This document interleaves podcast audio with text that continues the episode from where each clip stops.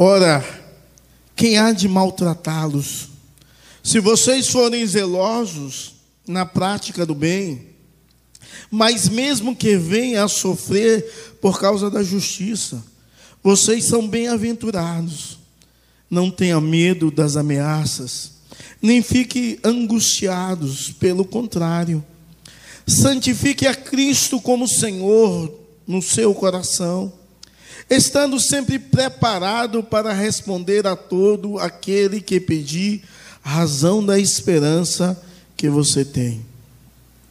Mas faça isso com mansidão e temor, com boa consciência, de modo que naquilo que falam mal de vocês, fiquem envergonhados esses que difamam a boa conduta que você tem em Cristo. Porque, se for da vontade de Deus, é melhor que vocês sofram por praticarem o bem do que praticando o mal. Que o Senhor nos nossos corações aplique a porção da palavra lida em nome de Jesus. Amém?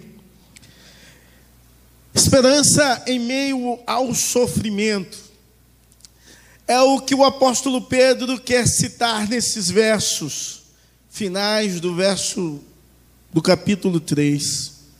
É claro que quando nós olhamos o que ele vem falando com o povo de Deus, isso chama muito a nossa atenção. Porque ele dá uma série de conselhos domésticos para que eu e você e a igreja de Cristo naquele período pudesse viver e experimentar uma santidade pessoal. Ele começa falando dos nossos relacionamentos pessoais aí no capítulo 2. Ele nos incentiva a honrar os homens e amar a irmandade e honrar o rei, ainda no capítulo 2. Ele fala dos relacionamentos esposa e marido, e aí já no capítulo 3. E quando ele fala dos relacionamentos, ele diz que as mulheres devem ser submissas aos vossos maridos, mas ele usa a palavra de igual forma os maridos devem ser é, submissos às suas esposas. Ele nos ensina a ter fé, a ter compaixão, a viver em harmonia. E, e ele termina no verso 12 do capítulo 3, dizendo que a face do Senhor é contra os que praticam mal, ou seja, Deus vira o rosto contra o que pratica o mal, e é Deus que vai julgar quem pratica o mal. E depois de dizer essa verdade, ele entra no capítulo 13 já fazendo uma pergunta retórica: quem vai te maltratar? Quem vai te prejudicar? Quem é que vai te prejudicar? É claro que quando nós lemos essa pergunta retórica, a resposta já sabe. Em toda a Bíblia nos traz a ideia que não podemos temer o inimigo de Deus, porque Deus é quem nos protege. Em toda a história da palavra de Deus, nós podemos entender que através do poder, do propósito de Deus, nós somos guardados. Mas o apóstolo Pedro inicia essa sessão, essa perícope com a ideia: quem vai te maltratar?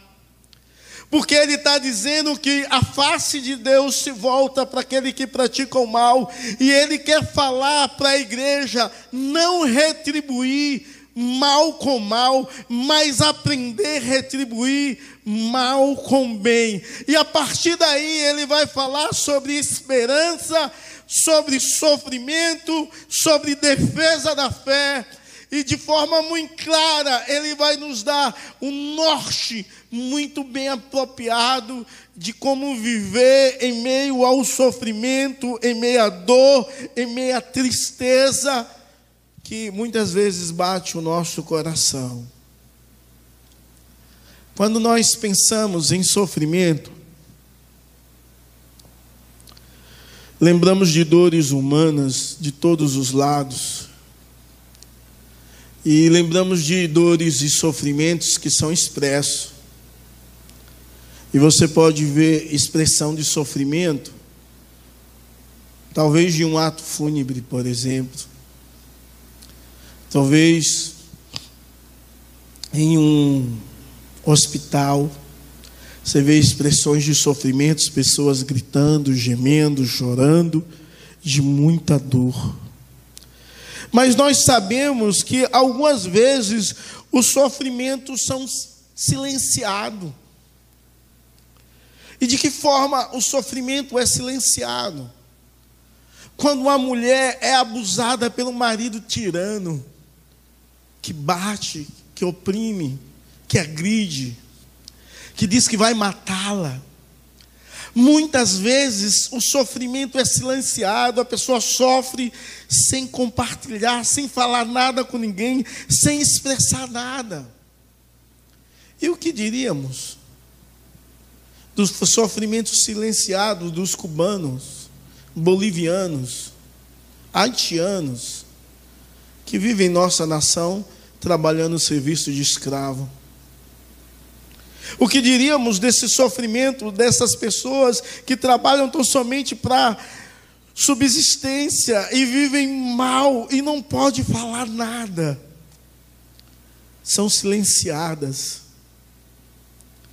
Nós experimentamos dores e sofrimento através de doenças, mortes, dívidas, falta de trabalho, falta de amor, falta de carinho, por causa da solidão experimentamos sofrimento por causa do rancor, por medo, por mágoa e até mesmo por sermos abandonados.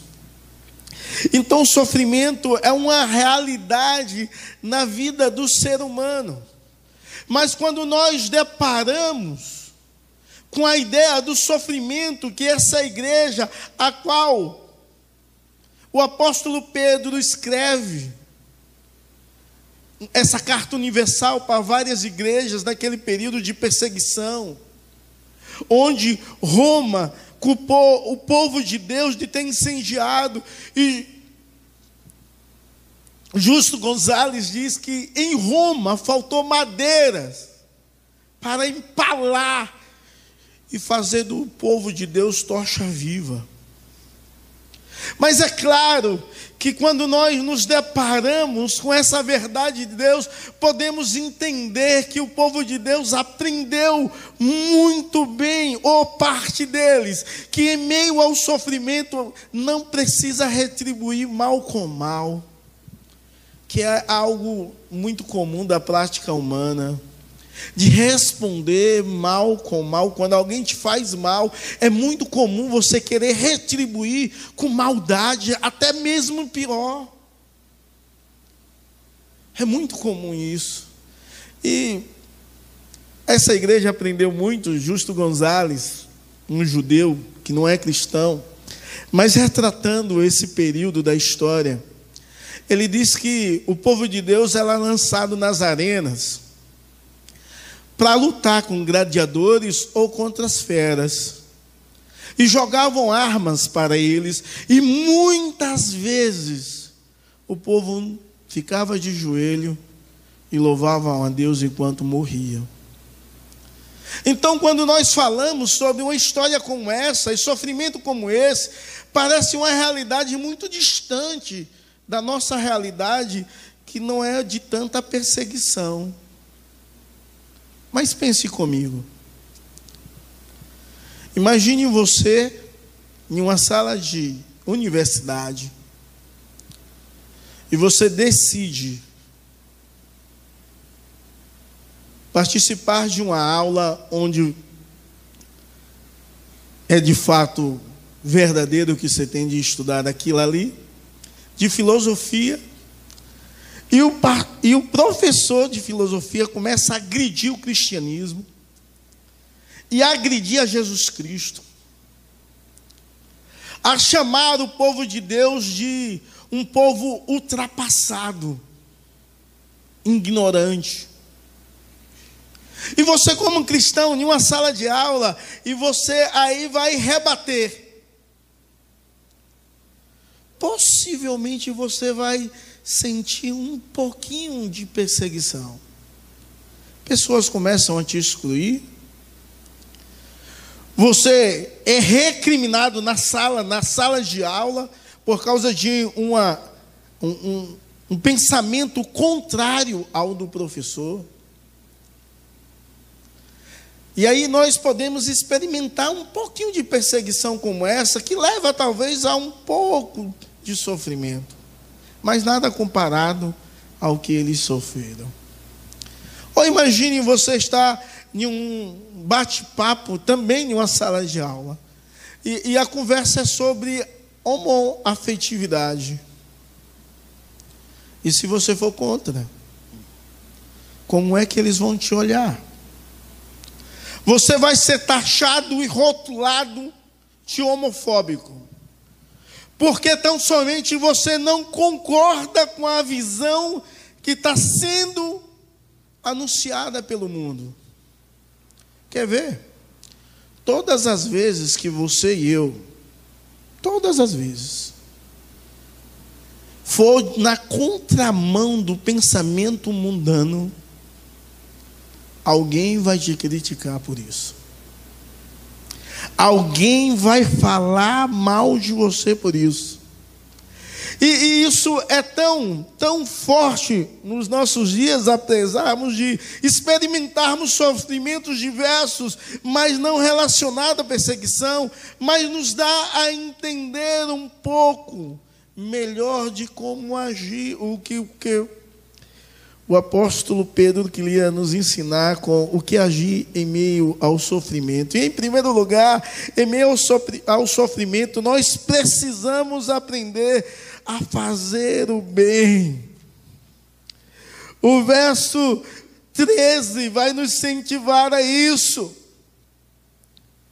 Ou quem há de maltratá-los, se vocês forem zelosos na prática do bem, se você fazer o bem, se você, em vez de retribuir com mal, retribuir com bem, quem vai maltratá-los? A ideia dele aqui não é dizer que não existe a maldade humana e que não existe a perseguição, mesmo quando você pratica a justiça, porque ele deixa isso bem claro nos versos posteriores. Mas a ideia que ele está trazendo ao coração do povo é que, em meio ao sofrimento, a igreja nunca deve deixar de fazer o bem. A igreja deve aprender a viver de forma justa e piedosa. E quando a igreja responde ao sofrimento de forma justa e piedosa, fazendo a bondade com atos de justiça, duas coisas são produzidas: respeito e harmonia. Respeito por quê? Porque quando alguém te faz o mal e você retribui com bondade, você vai levantar uma dúvida na mente da pessoa, o porquê você é assim, porquê você faz o que você faz, porque você age de forma diferente. E harmonia porque você faz parte de um grupo onde todos vivem desse jeito. Na verdade, todos vivem no mesmo som, em uma harmonia agradável, expressando o mesmo sentimento. E aí eu fico pensando que a igreja do Senhor Jesus Cristo deve aprender a viver assim. Sabe quando? Quando o motoqueiro você tá, vai dirigindo e o motoqueiro passa do lado errado. E eu sei que tem alguns motoqueiros aqui, mas isso irrita, viu? Isso irrita. E se falar quando alguém vai de encontro a você e te ofende e te calunia, e fala coisas ao seu respeito das quais não são. Você precisa aprender a retribuir com com bem. O verso 14 diz assim: Mas mesmo que você venha sofrer por causa da justiça, vocês são bem-aventurados. Não tenha medo das ameaças e nem fique angustiados. O que nós devemos fazer em meio ao sofrimento, devemos ter esperança em Cristo e devemos viver em meio ao sofrimento, experimentando, experimentando a paz em meio às provações, experimentando a paz de Deus em meio às dificuldades da vida. É interessante que no verso 14 ele diz assim: mas mesmo que você venha sofrer por causa da justiça, vocês são bem-aventurados. Ele pega, o apóstolo Pedro pega a ideia de Cristo.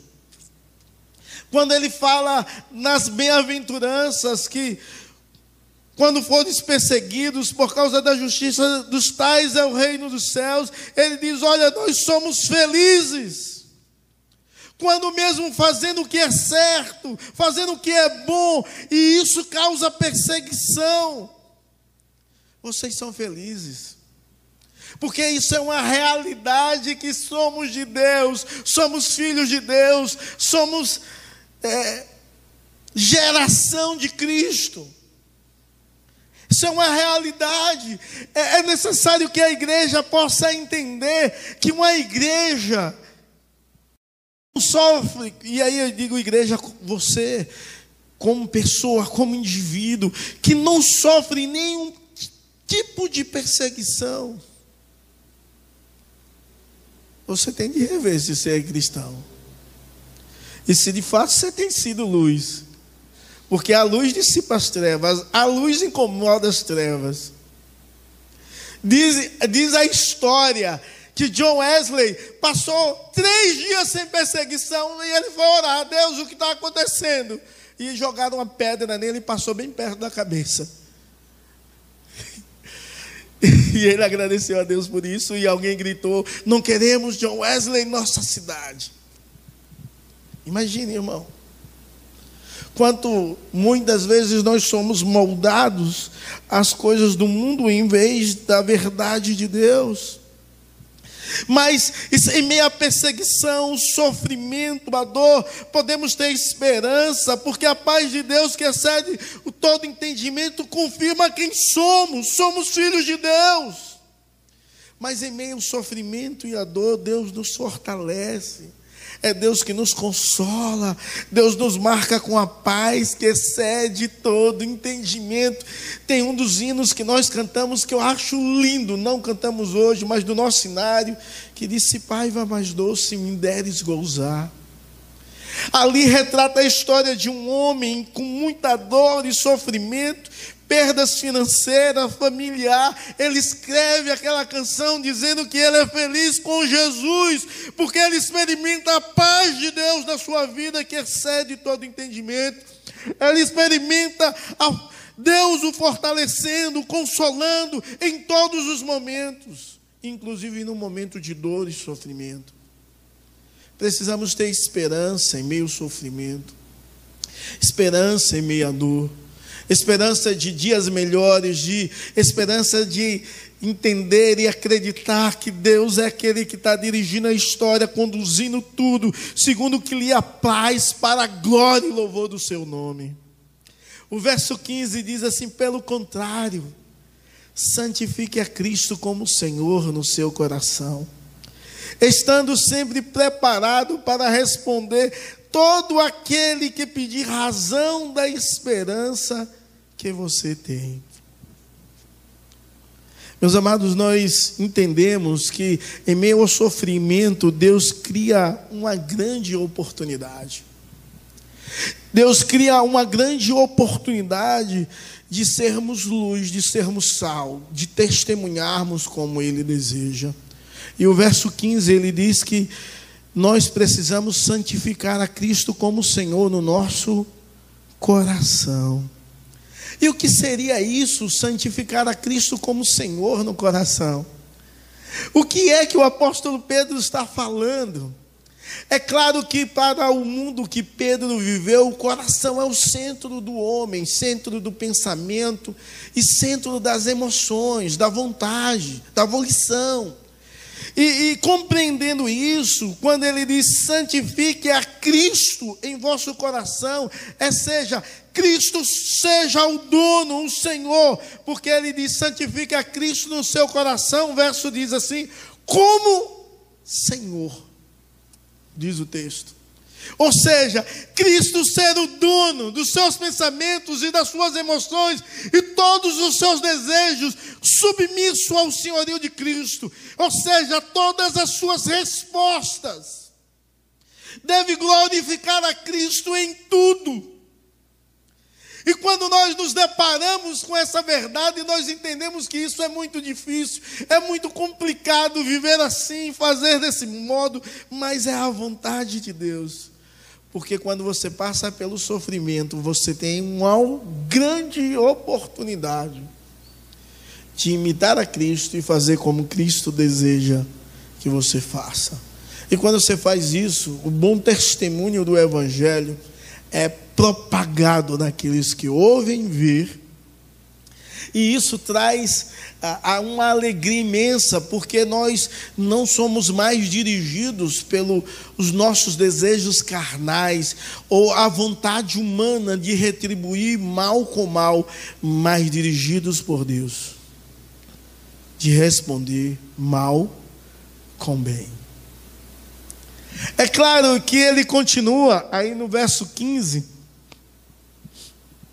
ele continua de forma bem clara que nós devemos estar preparados para responder a todos que pedir razão da esperança que você tem. E, e, a ideia aqui não é uma ideia de dizer, irmão, esteja preparado para responder a qualquer pergunta que alguém te faça a respeito da sua fé. Não. Aqui a ideia é que você esteja pronto a responder qualquer pergunta a respeito da sua esperança. Porque para responder a respeito da fé, tem de ser teólogo, e nem todos são teólogos. Aqui é para responder a razão da sua esperança. A sua esperança de salvação é de vida eterna. E você precisa responder assim. E a ideia aqui não é uma resposta comum, normal, alguém que pergunta alguma coisa a, respeito de Deus e da sua salvação, por exemplo, como você tem certeza da salvação, a ideia por trás daqui não é essa ideia. A ideia aqui é uma ideia jurídica. E o termo grego que aparece é um termo judicial. É um termo que tem a ideia de defesa, que no original é apologia. Ou seja, você tem de defender a sua esperança, e a nossa esperança é de salvação em Cristo Jesus. Então, diante do tribunal, quando vocês forem presos, aí que o Pedro está ensinando, por Roma, quando vocês forem presos, vocês precisam responder a esperança da fé que há em vocês. Vocês precisam responder porque vocês vivem como vivem e fazem o que fazem. E crê da forma que creem. Então, diante do tribunal, você não se cala, você responde. É claro que o apóstolo Pedro sabia que muita gente não ia compreender esse texto, como nos nossos dias não compreende. E o povo faz aqueles debates bem calorosos. Parece que um quer comer vivo o outro. Ou o orgulho humano tomando conta, e uma pessoa, quando entra em um debate teológico, quer ser melhor do que o outro, e ele se sente um apologeta da fé. E começa a debater, e humilhar, e afrontar de forma dura. Era isso que Paulo, Pedro, estava ensinando. Não era isso que Pedro estava ensinando ao povo de Deus. Ele estava ensinando outras verdades que você vai ver no verso 16. Ele estava ensinando que essa resposta deveria ser com mansidão, com temor e de boa consciência. Ou seja, não era com afronta. Não era rebater mal com mal, você deveria explicar, defender a sua esperança de salvação. com boa consciência, com mansidão, com muito respeito. Nos nossos dias nós vivemos um período de xiita, onde o povo quer matar quem pensa diferente, quem pensa contraditório merece a fogueira. Meu Deus do céu. A igreja estava morrendo. O povo estava sendo lançado nas feras, nas arenas. Pessoas tinham perdido casas, bens, todas as coisas possíveis. E o apóstolo Pedro diz: Você precisa defender a esperança da vossa fé, a esperança de salvação. E você precisa defender a esperança de salvação, isso com mansidão, de boa consciência. Você não vai brigar. Você tem que ter temor, respeito. E a ideia aqui é a ideia de respeito às autoridades constituída. Então, quando nós entendemos que o sofrimento traz uma grande oportunidade de expressarmos o que Cristo deseja, de testemunharmos a Cristo e de defender a nossa esperança. Devemos aprender a viver sem murmuração. Devemos aprender a não caluniar e não nos vingar. Porque a vingança não pertence a nós mesmos. A vingança pertence a Deus. Verso 16 diz: Mas faça isso com mansidão, temor, com boa consciência, de modo que naquilo que falam mal de vocês, Fiquem envergonhados esses que difamam a boa conduta que vocês têm em Cristo. Que coisa linda. Diante do sofrimento, nós devemos ter uma postura marcada por mansidão e temor. Pedro encoraja a vivermos de modo justos a fim de que os adversários sejam envergonhados. E para isso acontecer, não é mérito meu, não é usando as minhas artimanhas, a minha intelectualidade, os meus argumentos, mas é dependendo exclusivamente do Deus que tudo pode. É entendendo como Deus quer que eu possa viver diante da dor e de sofrimento. Imagine, irmãos, se você vivesse nesse período e sua família toda fosse morta e você fosse jogado no Coliseu e jogavam armas perto de você espadas, lanças, escudo. E ali tinha gladiadores você ia se ajoelhar e cantar, ou pegar uma espada e tentar com toda a fúria matar os seus adversários. O que você faz quando você é caluniado? O que você faz quando você é injustiçado? O que você faz?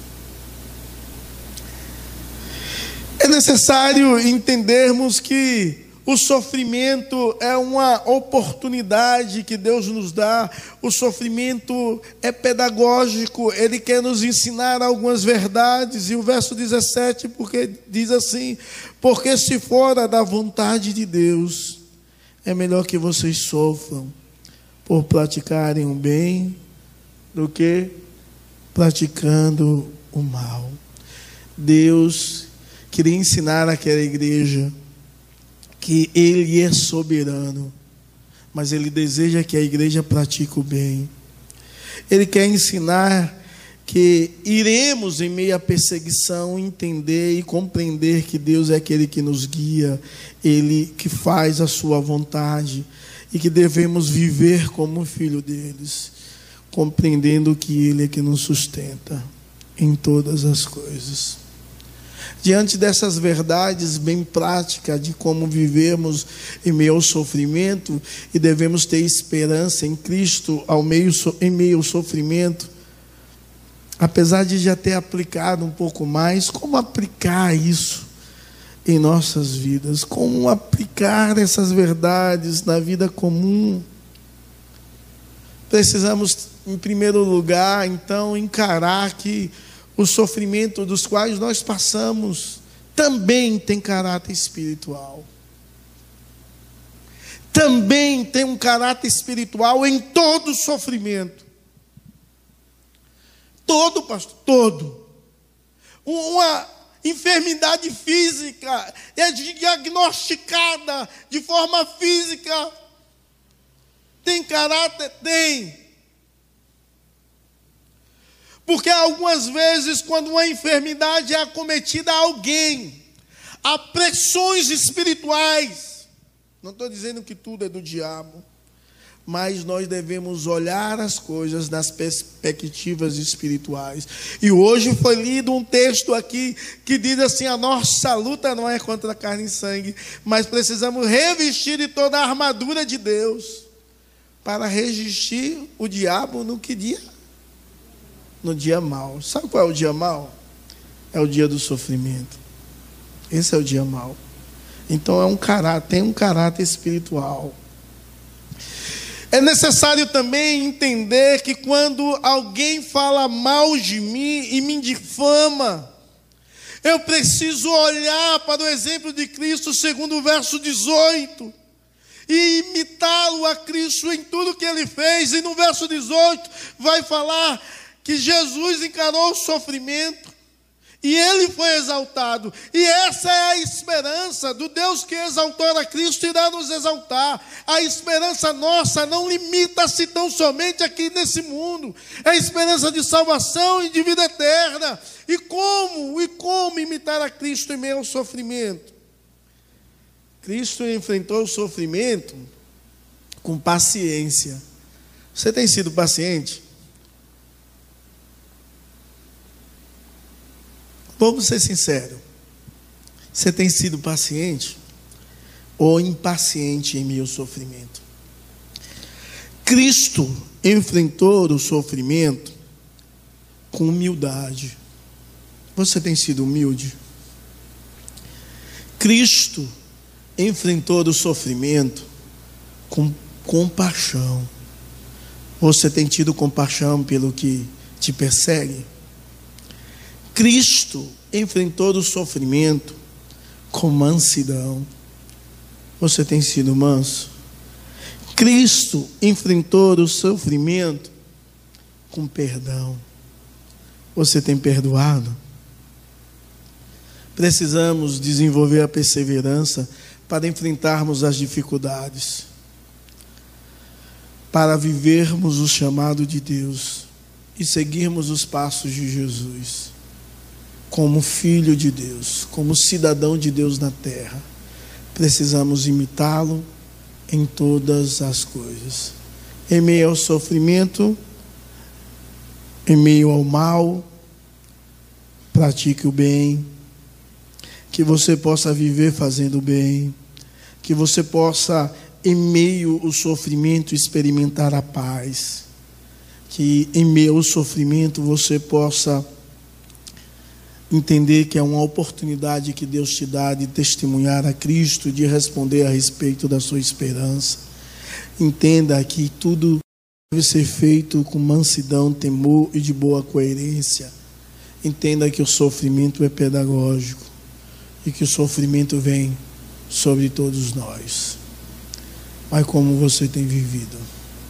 Como Deus deseja e a quem tem você tem glorificado?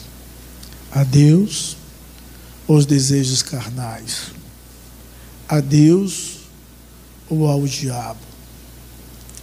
Sabe, o apóstolo Pedro, ele nos ensina a ter uma perspectiva nos céus, a entender que um dia não haverá sofrimento, nem dor, nem enfermidade, e Deus enxergará dos olhos todas as lágrimas. A nossa esperança está nos céus. Não viva a sua vida com esperança aqui na terra. Viva com a sua esperança no alto, no Senhor e Salvador Jesus Cristo. Que Deus te abençoe. Em nome de Jesus e para a glória do Senhor. E que possamos, como homens e mulheres de Deus, glorificar a Deus em todo o nosso procedimento. Você tem sido perseguido, você tem passado por sofrimentos, por lutas, por dificuldades, por provações. Se a sua resposta diz, eu tenho mais de um ano, dois anos, das quais não tem lutas, nem dificuldades, nem provações. Bom, precisamos rever se realmente você é de Deus ou não. Porque o Senhor Jesus diz: No mundo tereis aflições, tende bom ânimo. Eu venci o mundo na certeza que a vitória é certa sobre as nossas vidas. Em nome de Jesus. Senhor, nós te louvamos e te agradecemos pela tua bondade, pelo teu amor. Estamos aqui, ó Deus, como teu povo. Que o Senhor venha alcançar cada um com essa palavra e venha transformar a vida, a perspectiva da vida do mundo em nome de Jesus, a sua perspectiva das suas próprias, próprias realizações. Que possamos colocar a nossa esperança no Senhor e vivermos para a glória do Senhor e louvor do teu nome. Senhor, abençoa cada um que está nesse lugar, casa tua, que em nome de Jesus, o Senhor venha acalmar a tempestade na vida do teu servo na vida da tua serva, em nome de Jesus e para a glória do Senhor. Amém e amém. Receber a bênção aí de paz para os seus lares. Que a graça do nosso Senhor e Salvador Jesus Cristo, que é o amor de Deus, o nosso eterno Pai, a comunhão e a consolação do Divino Espírito Santo, seja sobre você e sobre todo o povo de Deus, espalhado sobre toda a face da terra hoje e para todo sempre. Amém amém. Deus te abençoe, tenha uma boa semana. Em nome de Jesus.